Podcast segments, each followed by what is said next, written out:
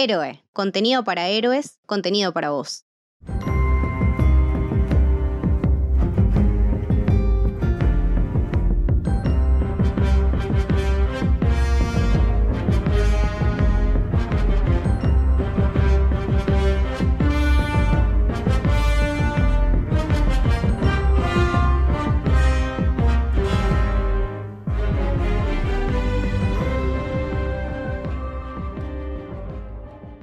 Bienvenidos, bienvenidas, bienvenidos al Camino del Héroe. Mi nombre es Leticia y hoy estoy con Lucas Hola, ¿qué tal?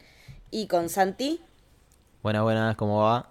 Y vamos a hablar de El Mandalorian, temporada 3. temporada 3 del mando. Terminó ayer cuando estamos grabando esto, así que estamos con las eh, sensaciones bastante a flor de piel. No queríamos dejar pasar mucho tiempo para poder traerles nuestras impresiones. Que van en bastante consonancia con lo que se viene viendo en redes, como que hubo una caída en esta tercera temporada y nosotros en particular la notamos en la calidad en relación a la primera y la segunda. Eh, vamos a ir primero por las impresiones generales que nos dio la temporada. Decime, Lucas, ¿qué te pareció esta temporada 3 del mando que empezó el primero de marzo? Eh, bueno, estoy bastante de acuerdo con lo que decías, Leti. eh, y la verdad que me duele, me duele mucho porque, antes que nada, quiero aclarar, eh, y esto ya lo dije muchas veces, pero vale repetirlo. El, mando es mi personaje favorito de Star Wars. La serie, el Mandalorian, es mi, producto, mi contenido favorito de Star Wars. Las primeras dos temporadas. el problema viene acá con la tercera temporada que eh, me dejó bastante desencantado.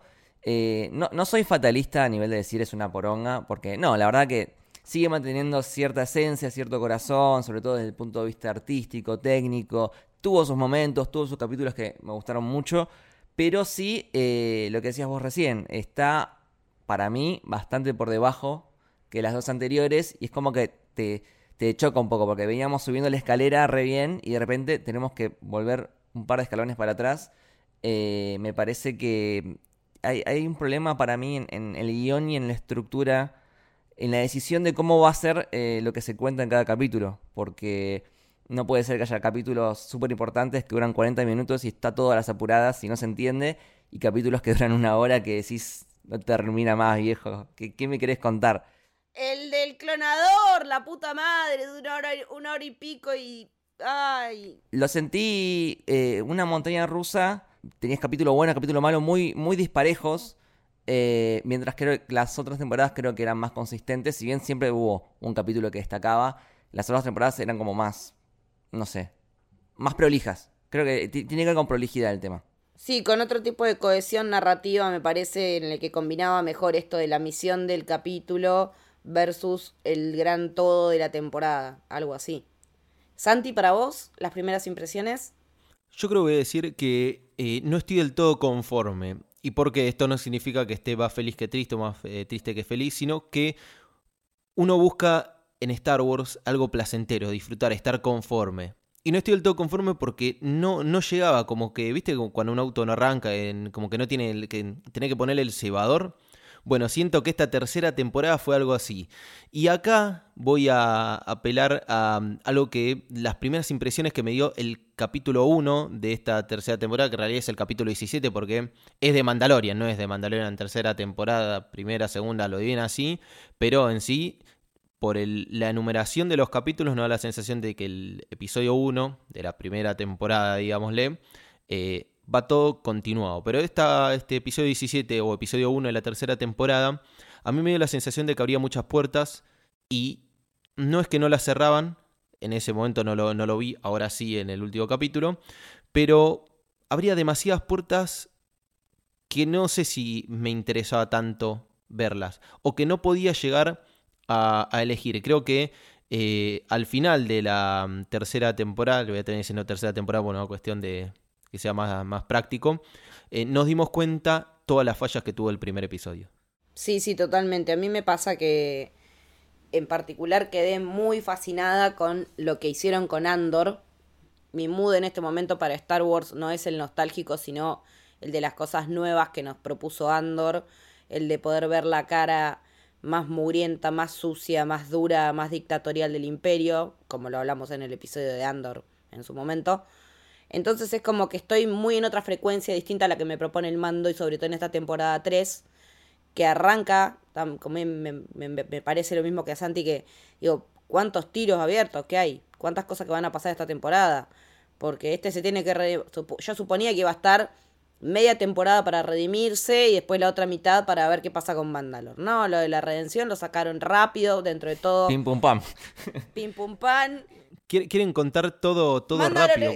Claro, Mandalor está eh, todo radioactivo Chernobyl. No, no está radioactivo Chernobyl. Se puede. Ay, hasta se puede meter el agua. Uh, en el agua está el mitosaurio. Uh, está todo. O sea, muchas cosas juntas. O sea, pará un poco. Bueno, pero la, la pregunta es: ¿el error está en las cabezas, es, es el guion en los showrunners, Filón y Favreau, o está en cada uno de los directores. Yo creo que es más global. Los episodios yo creo que están bien dirigidos. Algo que iba a sacar de como positivo eh, de esta tercera temporada es la acción. Creo que es la que más acción tiene y está muy bien la acción.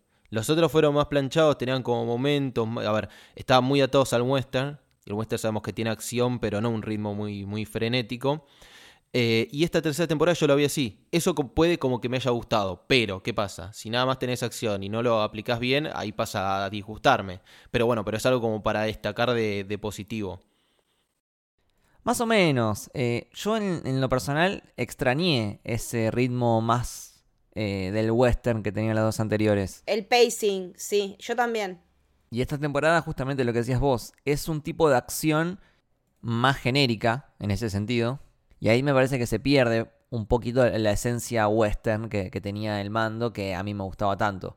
Por ejemplo, a mí cuando había referencias al western, me encantaba. Me encantaba que las tenga. Me gustó, voy a, voy a asumirlo, me gustó que tenga un poco más de acción, más de, eh, de movimiento, pero esos momentos de que creo que podían llegar a combinar bien los momentos de, de, plenitud, de observación, eh, que puede llegar a tener el, el western, esos eh, cuando se expone la naturaleza, que es algo muy característico, la relación entre naturaleza y hombre, em, que lo tenía, podía llegar a tenerlo, podían llegar a combinar ambas. Más explorar un planeta nuevo.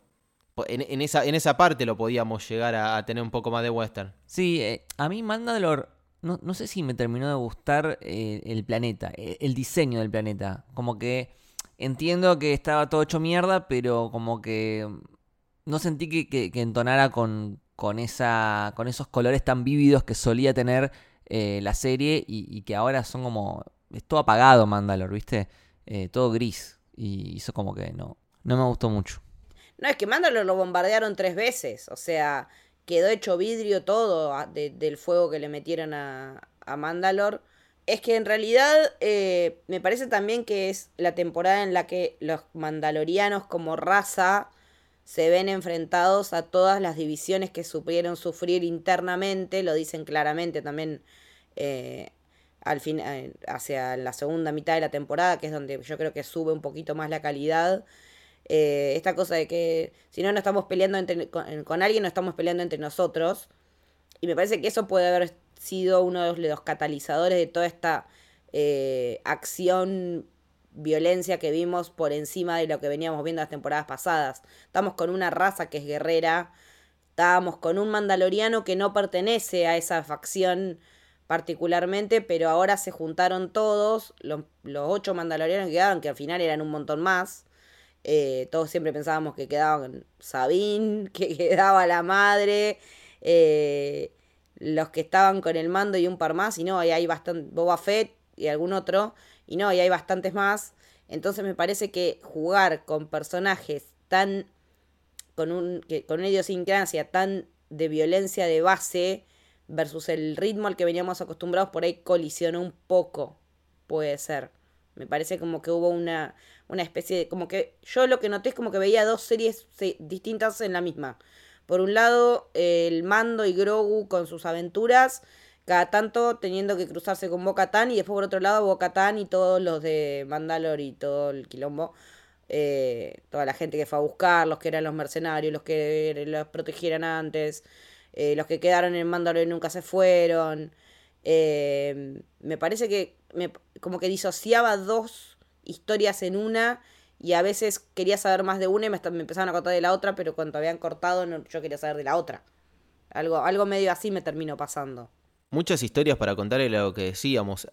una de las primeras cosas que, me di cuenta con el episodio, con el primer episodio era esto, creo que lo habías dicho vos, Lucky, que por momentos eh, Mandalorian era como un videojuego, había checkpoints. Generalmente vos en el primer eh, episodio planteás estos checkpoints. Decís, bueno, en esta temporada sea más implícito o, más latente. Decís, bueno, vamos a hacer esto, esto y esto. Y lo solés terminar. O sea, así funciona toda la, la narrativa de cualquier eh, historia. Y The Mandalorian no es la excepción, claramente. Primero era encontrarle una memoria a IG-11, introducir a Grogu en las costumbres mandalorianas, bañarse en las aguas vivientes de la mina de Mandalor, prometerle a Bo-Katan que iba a confirmar si la superficie de Mandalor no era tóxica. Esas son las cuatro cosas que planteó de forma explícita. Y después de forma latente también había otras. Ver si él era el heredero, si iba a perdonar, si podía unificar a, las distintas, eh, a los distintos credos dentro de, de los mandalorianos. Ver qué pasa con el bendito Darksaber. Claro. Darksaber, la alianza, eh, la alianza rebelde, no, la nueva república. Entonces había un montón de cosas que se plantearon y algunas se cerraron, otras no. Pero era raro porque vos decís, ¿cuál, es el, cuál era el objetivo? El objetivo de la, segunda de, la, de la primera temporada era proteger a Grogu. El de la segunda temporada era...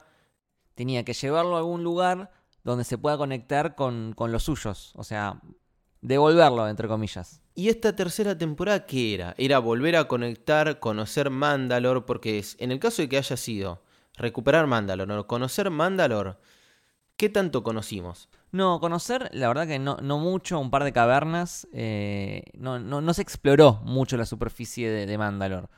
Pero yo creo que más que, que, conocer era el objetivo eh, reconquistar, recuperar. De hecho, el último episodio se llama eh, El Retorno, me parece es recuperar el planeta y volverlo a poner en funcionamiento que al no saber nosotros desde el otro lado que había quedado gente, que la, flora local estaba volviendo a, ganar su lugar, como que Mandalor no es Chernóbil, sino que realmente es un lugar que puede ser habitar. Hasta aprendieron la forja en el último capítulo ya de vuelta, o sea, me parece que hubo cosas muy apresuradas con tal de llegar al tiro de tal cosa o a la gran revelación de que el malo es otra vez Moff Gideon, no es que no lo supiéramos, pero digo, ¿cómo puede ser que alguien plantee tantos planes y le salgan siempre mal? O sea, que te lo planten como un gran, porque justo hoy estábamos charlando en Twitter si es un gran villano o no de Star Wars. Para mí ni en pedo es un gran villano de Star Wars. No, no, no, no es un buen villano. Para mí Moff Gideon no es un buen personaje. No, no, no, no está bien desarrollado. Un gran villano de Star Wars lo nombraron esta temporada y dijeron no pudo venir a la a la reunión del consejo que es el gran Admiral Thrawn. Claro, no, es tan, mal actor como, como mal villano, creo que Giancarlo Espósito, de corazón. Eh. A mí me encanta y para mí siempre va a ser Goof, Fring, pero para mí fue siempre desdibujado su, su personaje. Hasta por momentos lo noté caricaturizado. Eso me pasa también. No, lo está. Yo te, yo te decía, Boletti, en el, en el anteúltimo episodio, cuando se pone a hablar con ya con el traje ese de los Dark Trooper. Eh, Dark Trooper o Deep Trooper, no me acuerdo, pero sí, ese medio pseudo Vader con Boca Tan. Yo decía, este es un homenaje a George Lucas. Está escrito con los pies el diálogo. El diálogo era asqueroso. Era, era una novela. Vos decías, hermano, eh, o, si no es Chris Morena, es George Lucas. Era muy mal, muy mal escrito. Muy, demasiado expositivo. Claro, porque es Giancarlo Espósito, es expositivo. Claro, Sí. Perdón por el chiste malo. Eh, sé que pueden hacer algo distinto. Incluso para mí, el deseo de 70 Loki. Eh, incluso para mí, o sea, mi, deseo era que, que Boca Tan termine siendo la, villana. De alguna manera. Que, que se la consuma el, por las ganas de poder. Es que ya le pasó. No, claro, es que en realidad ella ya, ya estuvo un poco en ese lugar antes. No, no daba a repetirlo. Eh, yo creo que su, su clic es cuando finalmente ella ve el mitosaurio. O sea, ves el mitosaurio y te transformas en buena persona, por lo visto. No sé. Porque flasheó en colores con solamente ver el bicho y fue como, wow, toda esta mierda que dicen estos fanáticos del culto es verdad, está el mitosaurio ahí abajo.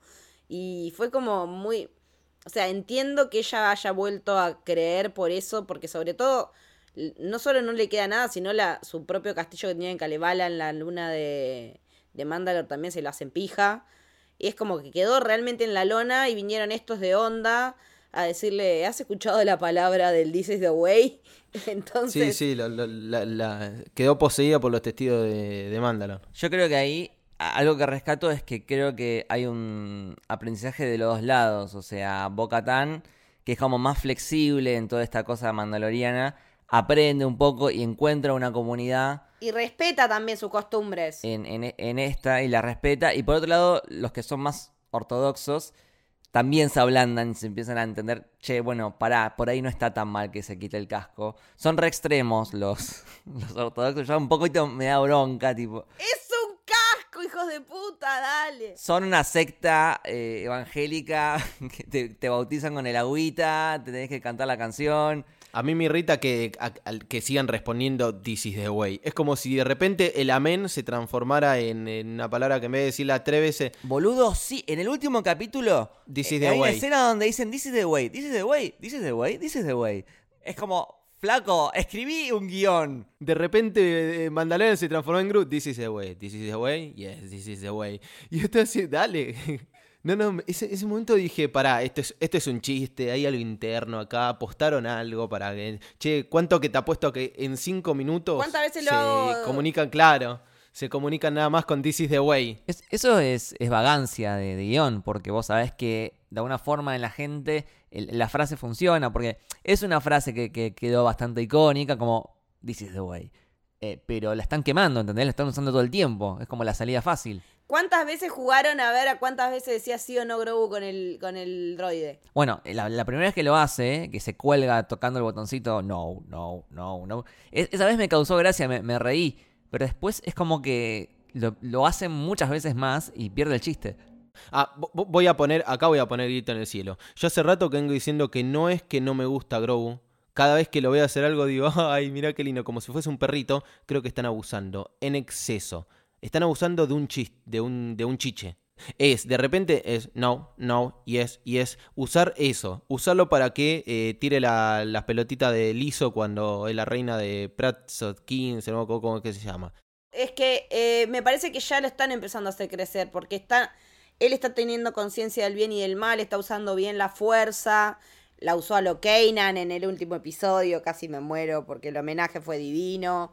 Me parece que ella está empezando a tener, o sea, los dos años que pasó con Luke, porque aclararemos que tuvieron que salir a decir, tuvo que salir a decir Fabro, que en realidad lo que pasó en, el Mandalorian 2.5, que viene a ser los dos epi- episodios de El Mandaloriano que estuvieron en Boa Fett, pasaron dos años hasta que se reencontró Grogu con el mando. Lo explicaron en pantalla, pero de una forma más sutil y que no sé si la pueden haber agarrado mucho. Y fue después de que, tenga que salir a decir eso.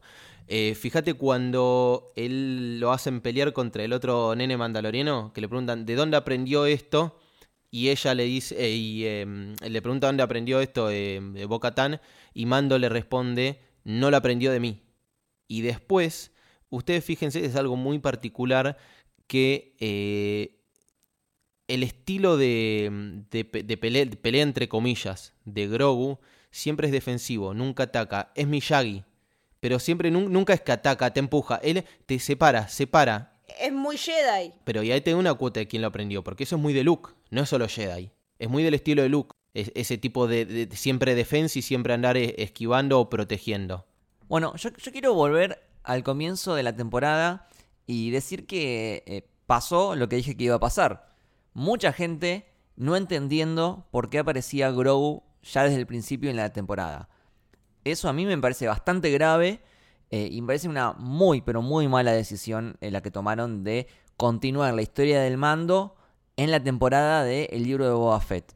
Pasó con muchísima gente que lo último que habían visto del Mandalorian era eh, esa despedida entre el mando y Grogu en el último episodio de la segunda temporada. Una despedida sumamente emocional, un episodio muy bien construido durante toda la temporada, un cierre perfecto de, de- de ese arco entre el mando y Grogu. ¿No? Entonces, que lo primero que vean después de eso sea que aparece el mando y al lado está Grogu más pancho y con otra nave encima, te quedas como, what the fuck, ¿Qué, qué, qué pasó? ¿Qué pasó que me perdí? Y eso es porque justamente continuaron la historia del Mandalorian en el libro de Boba en los capítulos 4 y 5 y hay mucha gente que, que no se enteró de eso. Entonces, eso para mí es una mala jugada porque eh, haces que esta gente ya empiece la temporada del orto. O sea, ya, ya empezás no entendiendo lo que pasa. Le quitas todo el peso que tenía eh, esa despedida en la temporada 2, se lo quitas. O sea, fue todo al pedo porque empieza la temporada 3 y está todo igual que antes. Eh, yo, entiendo que en realidad fue una jugada para vender un poquito más Boba Fett.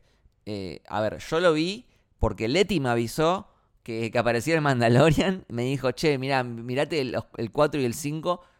Que los vi y me encantaron. O sea, los capítulos de Mandalorian en Boba Fett están buenísimos. Lo, lo cual me, da más bronca todavía, porque podían haber estado dentro de, la temporada 3. Eh, y si bien, objetivamente, le funcionó, porque me hizo ver una serie que no estaba viendo, yo los primeros tres de Boba Fett no los vi, los pasé por alto, y sí vi eh, el resto de la temporada. Si bien eh, desde ese punto de vista le funcionó, funcionó porque yo me enteré. Pero no, para ahí el público casual o que no está tan metido en las redes sociales, en las noticias de, de Star Wars y todo eso, por ahí ni se enteró, que es lo que le pasó a mucha gente. Entonces, me parece, nada, eh, desprolijo y Sí, sí. Mal, mal planteado esto. no me parece mal si aparecía el mando en Boba Fett, porque podía tener un cameo. Pero lo que vos cuentes del mando en ese cameo de Boba Fett no tiene que ser algo importante para la historia del mando.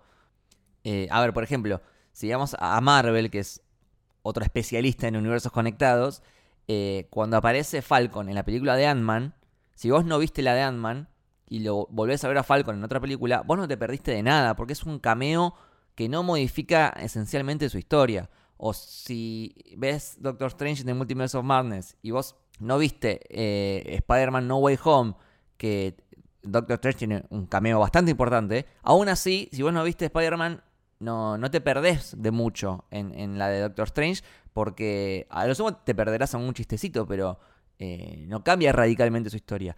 Acá lo que le pasa al mando y a Grogu sí es importante. Y no fue, no fue avisado con, con antelación. O sea, no es que vos me vendiste Boba Fett como que eh, era la historia de Boba Fett y el mando. Entonces yo desde el principio yo ya sé que va a aparecer el mando. Así que nada, eh, creo que si bien seguramente sirvió para que más gente vea Boba Fett, hoy en día, con el diario del lunes, me parece fue, fue una jugada pésima. Sí, sí, sí es una decisión, yo creo que primero peligrosa, porque pasa esto, eh, directamente es como que vos digas, armás una serie y decís, no, este capítulo es accesorio, o lo pongo en otra plataforma, o lo pongo en el cine, o lo que sea, o sea, eh, estás desarmando esta estructura básica que decíamos, de inicio, nudo, desenlace. Si vos ahí una parte de la historia, más que nada fundamental para que se entienda, la desprendes, eso es lo que me preocupa, que es un error conceptual, porque no es una decisión arriesgada. Es entender y decir, che, pará, es muy probable que la gente que mira de Mandalorian, que es la serie que fue conocida por que atrajo gente que estaba por fuera del mundo de Star Wars hacia el mundo de Star Wars, le metéis algo que es re de nicho, que es Boba Fett. Apostaron como a ver si podían lograr de decir quiero consumir todo. Es eso de no quedarse afuera, el, el- el- el FOMO de decir eh, no me quiero quedar afuera y quiero ver todo, pensaron que le iba a funcionar de 10. No le funcionó de 10 y ahí es cuando empezaron a perder el contenido. Mucha gente tiene mucho, no miedo, pero como que le apabulla tanto contenido de Star Wars para ver y no sabe por dónde empezar. Hasta la segunda temporada le podía decir, arrancá por el mando que va tranqui, que la vas a entender igual, que si aparece alguien vas a saber quién es, aunque sea por contexto de cultura popular. Pero ya con la 3 no puedes decir lo mismo. Porque tenés que haber visto dos del episodio tal y tal de Boba Fett. Sí, cuando ya empezamos con las guías, ya estamos complicados. No, si necesitamos una guía para ver en orden Clone Wars, boludo, no vamos a necesitar una guía para... Porque no la emitieron en orden. O sea, hasta Clone Wars es un quilombo ver. O sea, literalmente tuvieron que sacar oficialmente en la página de Star Wars el orden cronológico para ver Clone Wars. O sea, creí que ya habíamos pasado de esa etapa, pero bueno, evidentemente no. Me voy a meter en la, polémica. Eh, ¿De quién creen que es la responsabilidad? No voy a decir culpa, voy a decir responsabilidad de que haya fallado, porque yo creo que capaz puede llegar a ser más global, que haya fallado Star Wars en el episodio 8 y 9, que hayan fallado incluso en algo que había salvado a Star Wars de ese pozo de alguna manera en que cayó, eh, y que se siga dudando de alguna manera. Cuando pensamos que de Mandalorian iba a funcionar siempre bien. O sea, eso es a nivel Lucas, o sea, es Kathleen Kennedy, es John Favreau, es eh, Filoni. Ella dijo el otro día en Celebration que todas las decisiones finales son de ella, así que la responsabilidad la está asumiendo ella para bien y para mal. Pero, pero lo asume primero para demostrar autoridad, lo asume para cubrir a los que tiene abajo o lo asume porque es verdad. Las, las tres cosas, creo que es verdad. A ver, Filoni es el tipo que más sabe después de George, así que no se lo puede discutir. Yo creo que Fabro tiene mucho peso a nivel eh, guion e influencias. Me parece que con Boba Fett le quiso, da- es, le quiso dar rienda suelta a su amor a- de, de jovencito por el personaje misterioso del que no se sabía nada. Se la dio a su amigo Robert Rodríguez para que la haga, que del cual yo no soy tan fan de lo que está haciendo últimamente. Y me parece que fue más un capricho y decir, bueno, pero esto solo no va a levantar, metamos a la gallina los huevos de oro, que es el mando de Grogu. Y encima sumale a Luke. Y encima sumale a Soka. Sí, hubo como dos, tres episodios que el libro de Boba Fett no era el libro de Boba Fett porque ni aparecía, lo, lo- lo habían borrado completamente. Eh, me parece ridículo que hagas una serie de un personaje y después lo borres. Y que encima tiene seis capítulos, que lo borres dos, ya lo estás borrando de un tercio de la temporada. Es, es muy raro. Y que encima, repito lo que dije antes, o sea, están muy buenos los episodios de mando en, en- en el de Boba Fett. Entonces me, da bronca porque mucha gente no, no los vio ni los va a ver. Literalmente estábamos haciendo stream en ese momento y era como qué paja hacer stream de Boba Fett. Hasta que llegaron los episodios del mando y ahí dijimos, ah, bueno, por lo menos.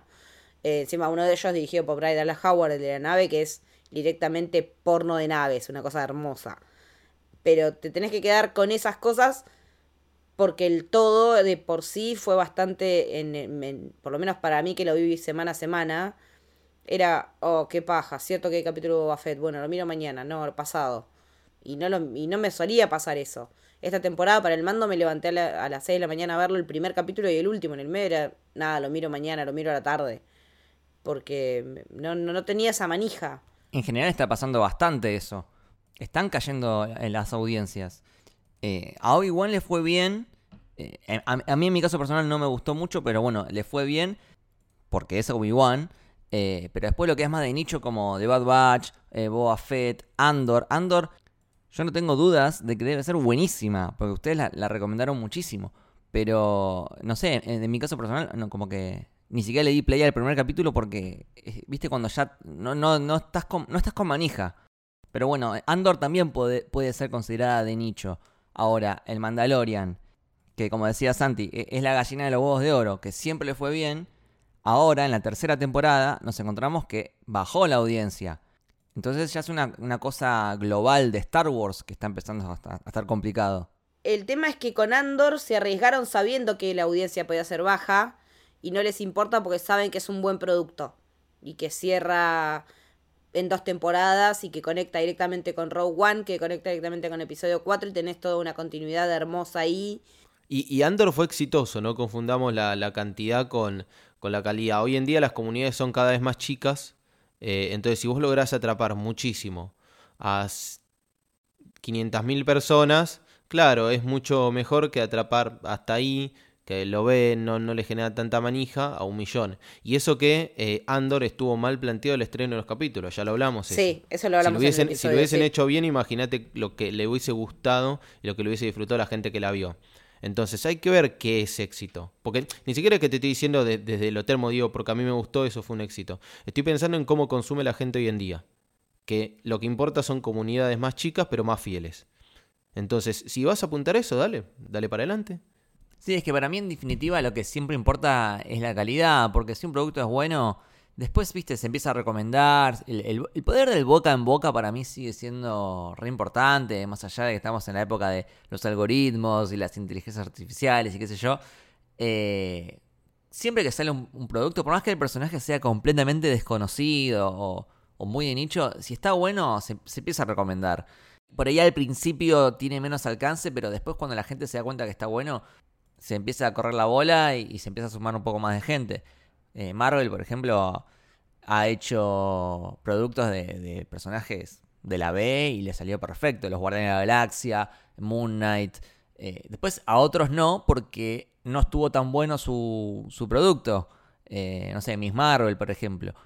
Por eso me parece que la calidad es un factor clave en todo esto. Igualmente me parece que también es una mezcla de todo, porque en mi opinión es muy difícil sostener un universo haciendo todo personajes clase B o, productos muy de nicho. Necesitas algunos caballitos de batalla, que son con los que la gente tiene más afinidad por ahí. Y me parece que en Star Wars, con todos estos anuncios que vimos el otro día en la Celebration y que analizamos en el episodio, si bien no son tantos los estrenos anunciados en relación a lo que se ha anunciado otros años, me parece que están jugando un poco a la marvelización, porque también ahora ya pusieron nombres a las eras que antes no tenían. Pusieron, hicieron una línea de tiempo y te dijeron, bueno, tenés eh, el amanecer de los Jedi, eh, la Old Republic, después viene eh, la caída de la Alta República, no sé qué, bueno, todo así, nueve. En los cuales varios ya están llenos porque tenés todas las, todas las películas, las series que ya existen. Pero me parece que el modelo de Star Wars en cuanto a presentación, por lo menos, se fue más para el lado de Marvel. Y que era lo que estaba funcionando hasta ahora, perfectamente sobre ruedas, hasta que nos enteramos ahora que hoy eh, Victoria Alonso terminó de cerrar su trato multimegamillonario con Marvel para su salida. Es como que está todo descontrolado, desconchado. Hay que ver si no puede llegar a pasar esta sobreexplotación de contenidos con Star Wars que ya se viene hablando hace rato sobre la cantidad de contenido, me parece que puede llegar a haber más estos años que va a haber menos de Marvel.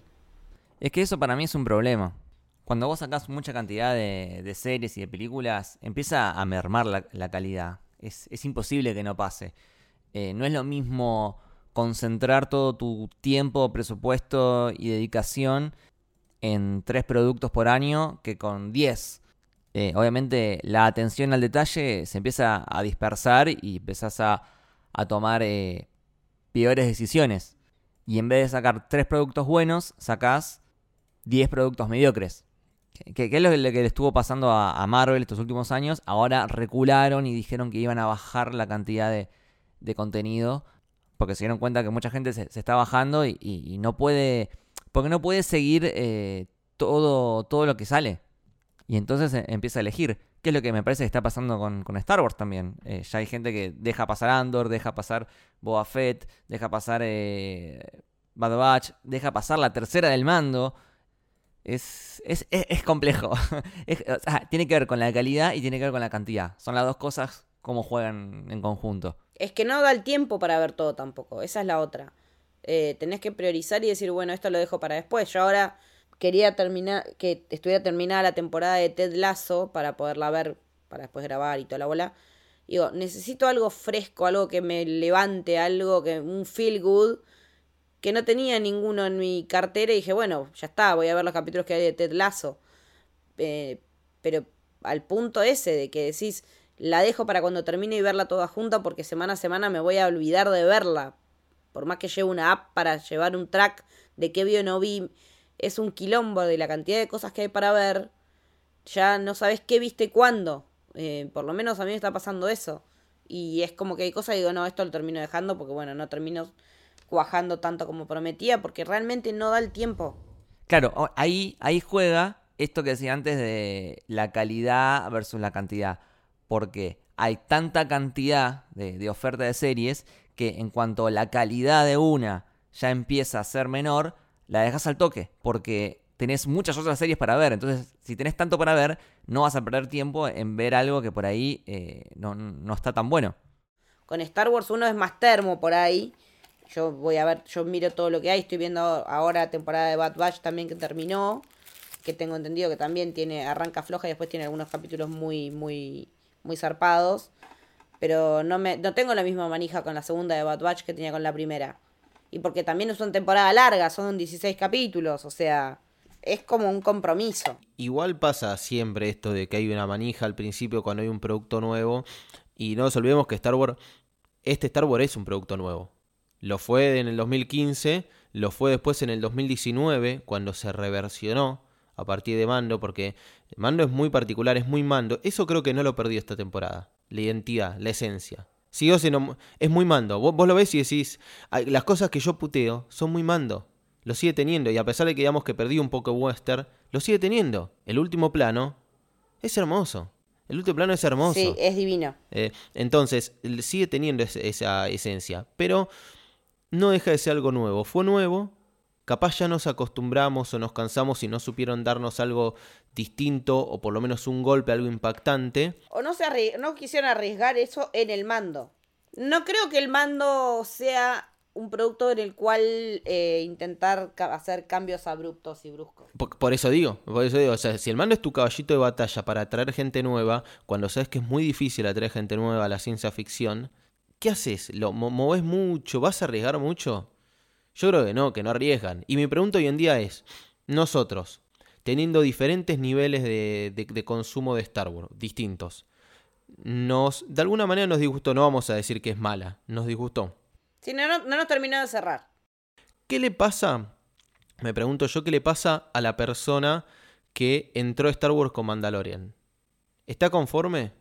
Claro. Yo no, no conozco a nadie que en esa situación de... Yo tampoco me pongo a pensar y yo, porque capaz, Para ese público sí funcionó.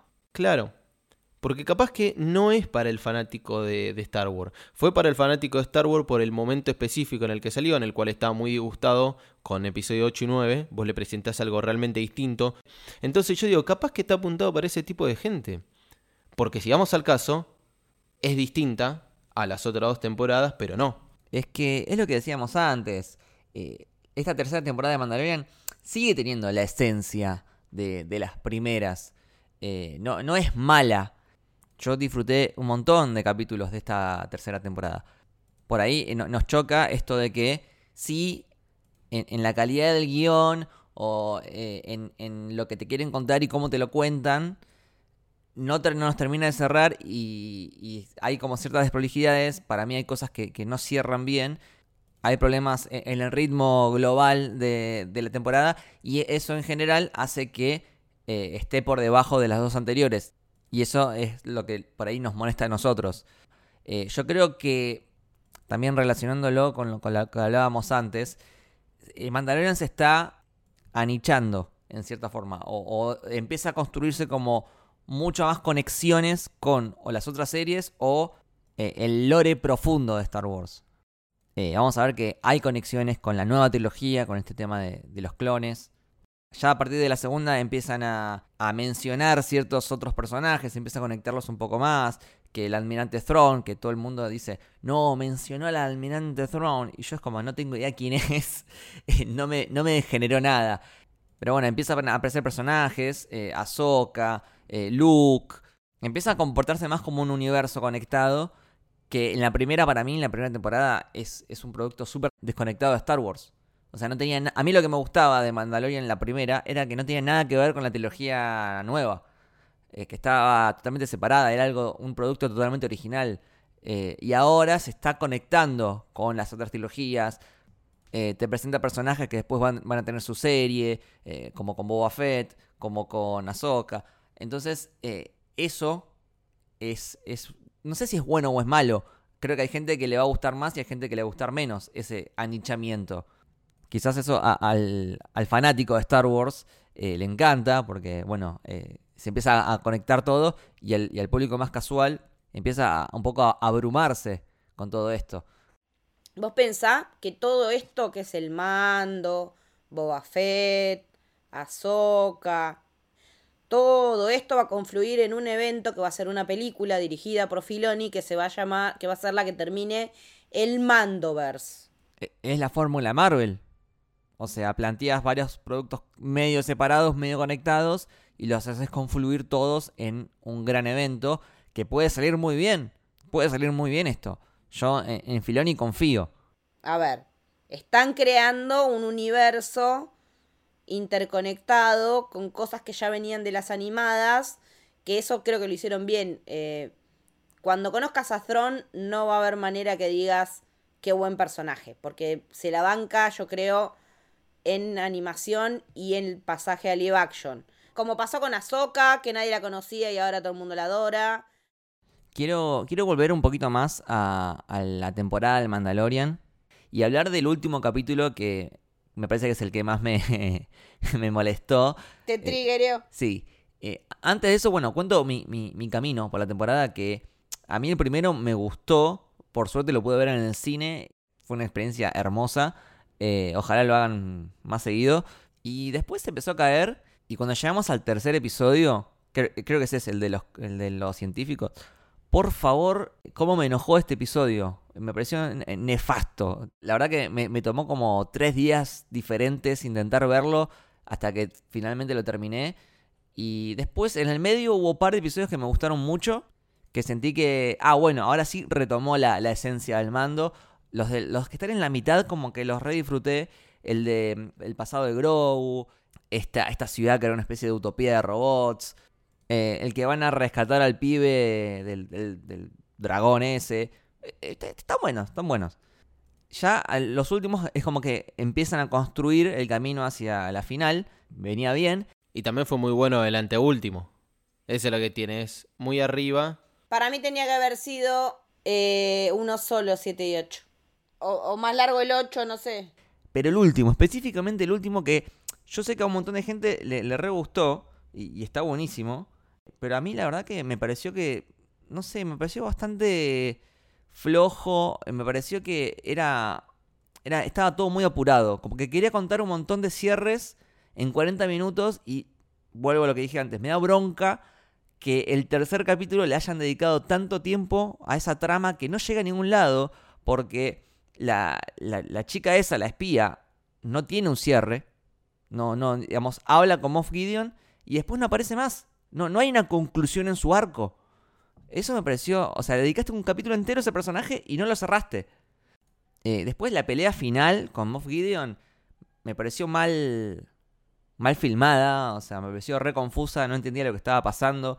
Tuve que volver a verlo para, para entender. Ah, vos sabés que me pasó lo mismo, tuve que ver varias veces eh, que la explosión, que esto, que dónde cae, que si realmente Moff Gideon está muerto. Yo nunca lo di por muerto. Pero en, un momento era como, ah, ganaron. Pero para, ¿en, ¿en qué momento ganaron? no, eh, el tipo es como que se mete en el... como no hace nada, se, mete, se deja que el fuego lo Grita, el chabón le grita el fuego, cualquier cosa. Compararlo con, con la pelea espectacular eh, que habían tenido en, la segunda, en el final de la segunda temporada, de el mando con la lanza, eh, Luke. No, eso era 10.000 veces mejor. No sé qué pasó acá. Pero ¿cuántas veces más, le van a salir mal los planes a este mismo malo? Cuando vi los clones dije, ¿eh? ¿Para qué mandaste matar el clonador? si te estabas trabajando para clonarte vos mismo, o sea, ¿what? Él mismo estaba trabajando con vos. Bueno, otra cosa que me molestó mucho, hiciste que toda esta temporada y la anterior también gire en torno a este objeto que es el Darksaber, ¿no? Re importante, re importante, o sea, hiciste que dos temporadas giren en torno a este objeto. No lo puedes descartar tan fácil. O sea, lo rompe como un escarbadiente. Eh, y, no, es que, no se le da ningún tipo de de importancia. Entiendo yo que hay como una especie de simbolismo de que en realidad lo importante no es quién tenga el Darksaber, sino que lo importante es eh, quién nos lidere, lo importante es la persona y no el sable, qué sé yo. Está bien, eso lo banco, pero eh, el tema es la forma, la forma en que lo descartan es como muy, muy chota. De nuevo, le, le quita peso a todo lo que habías construido en torno a, esa mitología alrededor de ese sable legendario. Después, otra cosa que creo que no cierra tan, tan prolijo o, tan satisfactorio es el arco de Bocatán. Bocatán es un personaje que eh, me gusta mucho, me parece que estaba re bien desarrollado. Eh, es el eje dramático de, de, esta temporada. Me hace acordar un poco a, a Mad Max Fury Road, esto de que tenemos un hombre, Mad Max o Mando, que se hace aliado de una mujer, Bocatán o Furiosa, para eh, ayudarla eh, en, cumplir un objetivo que está por encima de, ese hombre, que es algo, un objetivo mucho más grande, mucho más global. En este caso es el de unificar a, todas las tribus de, de, Mandalorianos y recuperar Mandalor. Eso estaba bueno, pero una vez que le ganan a Moff Gideon, Bo-Katan no tiene ni una sola línea de diálogo hasta el final. O sea, giraste toda la temporada en torno a ella y como que no tuvo un, gran cierre. Eh, sí tuvo un momento donde ella prende la forja, pero eh, no, no, dio un discurso, no dijo nada. No, no siento que haya tenido un momento en el que ella brille siendo un personaje tan importante en la temporada. Sí, eso que le encantan Y los por- discursos a los mandalorianos. Y por último, hay un momento donde medio que lo, lo bautizan a Grogu y hacen que, el mando es como que lo adopte oficialmente. Y si bien es un momento que es lindo, a mí, en lo personal, a mí, me pasa que me resulta redundante. Porque sí, ahora es oficial, pero no me cambia el sentimiento que, de padre que tenía el mando con Grogu, porque yo ya lo siento como el padre de Grogu hace dos temporadas. Entonces, esto es como que me lo quiere vender como, mirá, ahora el mando va a ser el padre. Pero yo ya sentía que era el padre. Entonces, eh, a mí no me, no me emocionó. Ahora es Din Grogu. Dean Grogu, sí. O sea que el apellido es Dean. Eso mismo te iba a decir. Como los japoneses, como los japoneses al revés.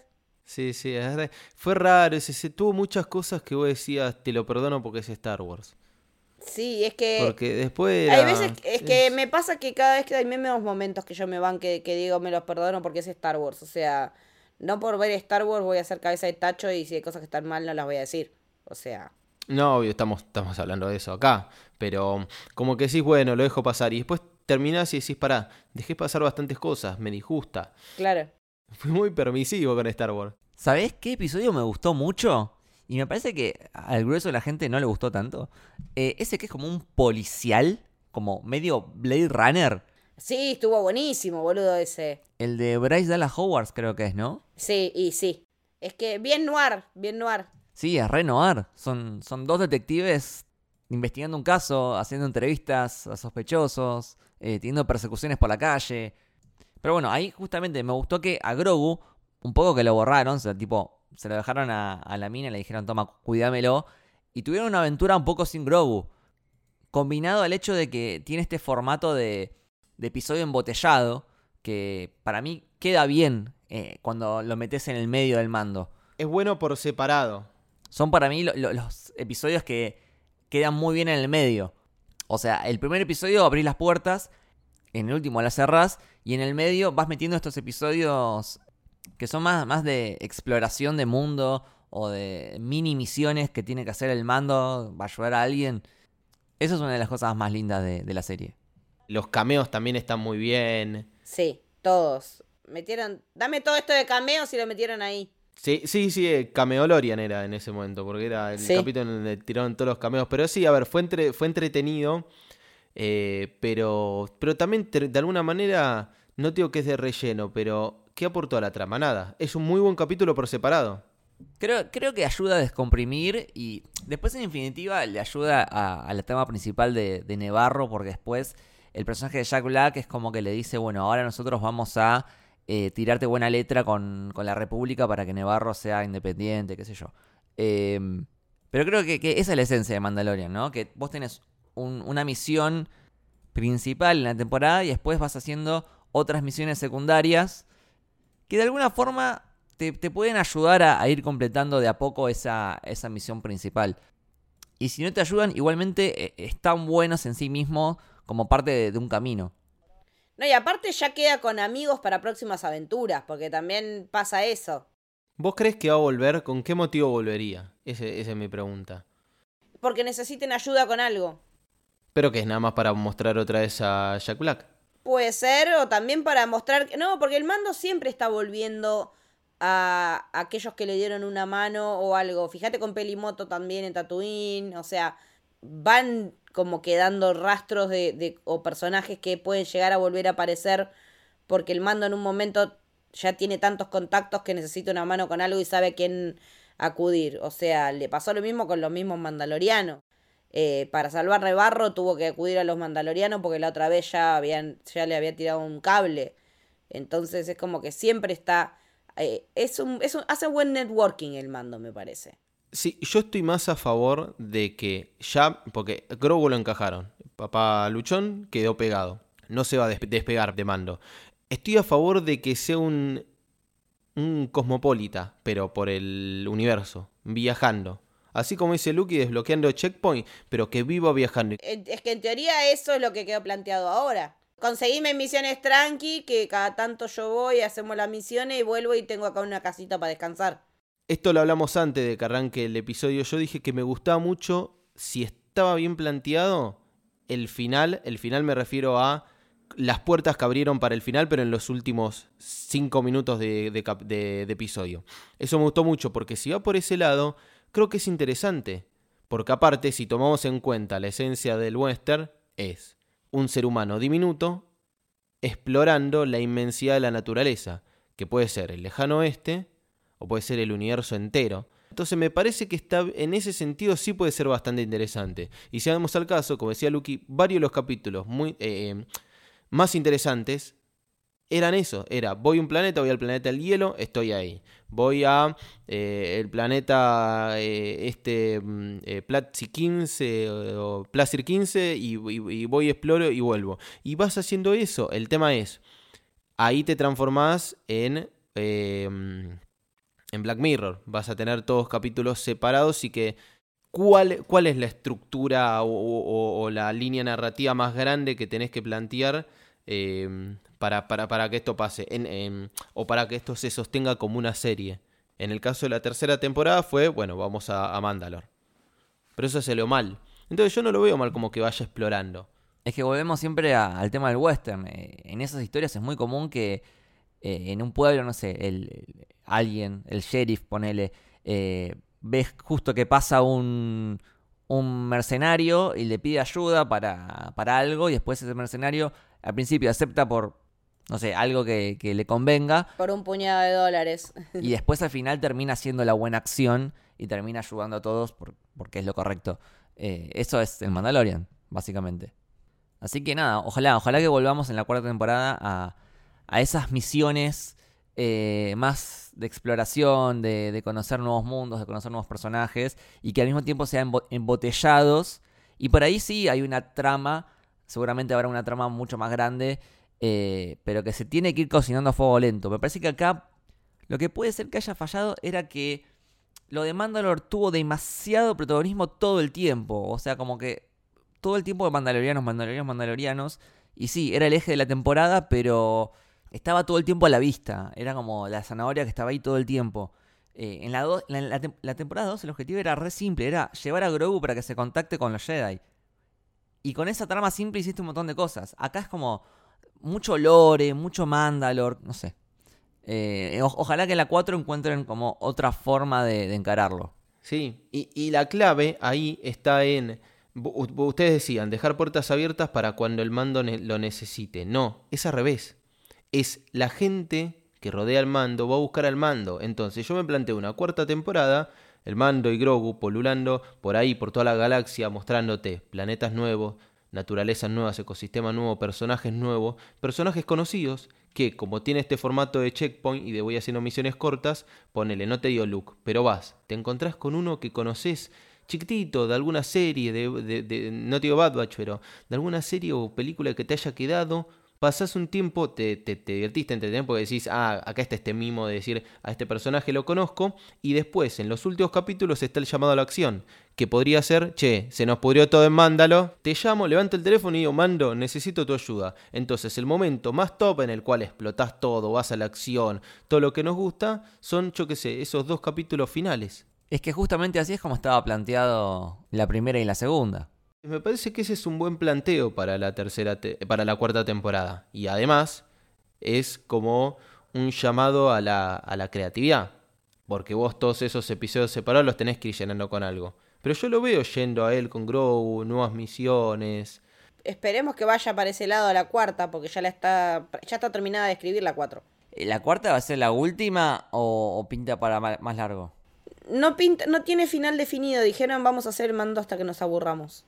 Así que no tiene pinta de última ni a palos. Sí. Prefiero que se aburran ellos antes primero que nosotros. Eh, esa, que eso también es el tema. No, pero por algo también están pensando también en una película de cierre de todo este universo, no por nada, o sea. Que tiene fecha más o menos, fecha estimativa, entonces ahí tenés un, un deadline. Los últimos reportes dicen 2026 Claro. para esa película, Eh, pero Eso, es- a ver, es mucho tiempo como para que la caguen, pero está bueno que haya un deadline. De repente le diga, bueno, tenés que cerrarlo antes de esta fecha, listo. Eso sirve, eso funciona, porque te limita, ya está. Es un producto autoconclusivo, termina. Ya está, no necesitas más.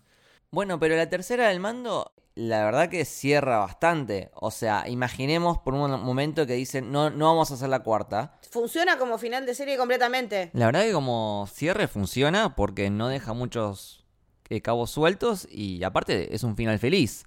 El tipo queda ahí en su casita, eh, muy, muy a lo tejano, ¿no? Eh, le faltaba el diario nomás. Y la mecedora. ¿Cómo se dice? La parte de, afu- la parte de afuera de la casa. Eh, sí, el porche.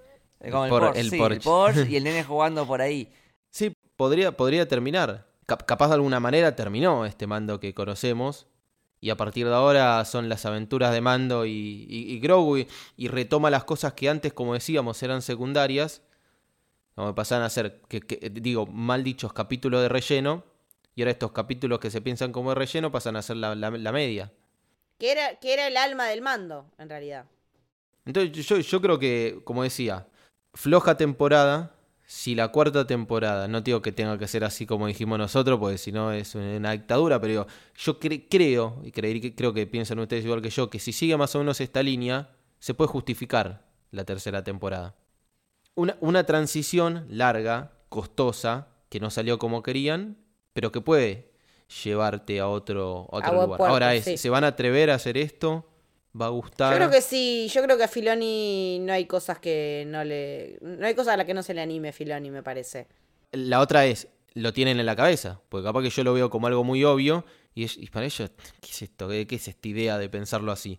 Para mí sería distinto, para mí es un, un caballito de batalla que tienen que aprovecharlo porque no nos olvidemos que disparó la, la saga.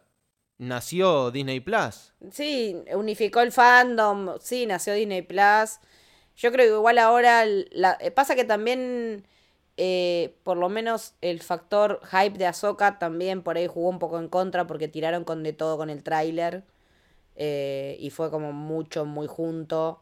Muchos personajes muy queridos en pantalla para la gente de Rebels sobre todo. Eh, que también Lucas por ahí no los conoce y no sabe quién es Hera Syndulla o quién es Sabine Wren. eh, pero que me parece que van a hacer un buen trabajo introduciéndolos y me parece que esa serie va a ser un punto focal importante para ver para dónde se posiciona Star Wars de cara a lo que resta no solo de 2023, sino de lo que viene de todo lo anunciado hasta ahora en la última Celebration. Bueno, hasta acá llegamos con el análisis de la temporada 3 del mando. La verdad, eh, re interesante charlarla con ustedes, chicos. Me siento menos sola por pensar así ahora. Me gusta porque nos fuimos por las ramas, hablamos de todo, de la industria, de todo. Está todo interrelacionado de alguna manera. Está todo concatenado porque la galaxia es amplia y es vasta. Eh, muchas gracias, Santi, por venir. Decinos tus redes, en dónde te encontramos, dónde te leemos. Un, un placer, chicos, eh, estar con ustedes y compartir estos, estos episodios. Eh, me pueden leer en eh, arroba santiobesiu con B larga Z y K al final, tanto en Twitter como en Instagram. Eh, y bueno, y escuchar de vez en cuando en El Camino del Héroe y en eh, la temporada que se viene de Historias de una Galaxia. Lucky, ¿a vos? A mí en arroba lukebashi con me corta IWL en Twitter y en Instagram. ¿A vos, Leti? A mí me encuentran también en Twitter y en Instagram como Leticia-Haller. Si quieren seguir al podcast lo pueden hacer en Camino Héroe en Twitter y Camino del Héroe en Instagram. Y también se pueden sumar al club de suscriptores, eh, al Club del Héroe, que por una pequeña, muy pequeña contribución mensual eh, nos ayudan un montón a seguir produciendo contenidos y tienen acceso a un Discord exclusivo en el que también estamos charlando de videojuegos, de Star Wars, de manga y anime, de todo, todo el tiempo. Así que nada, si pueden darnos una mano con eso y si no, ponernos cinco estrellas en Spotify, poner la campanita y ayudar para que el algoritmo nos lleve a más y más personas. Esto fue el Camino del Héroe. Espero que les haya gustado. Adiós.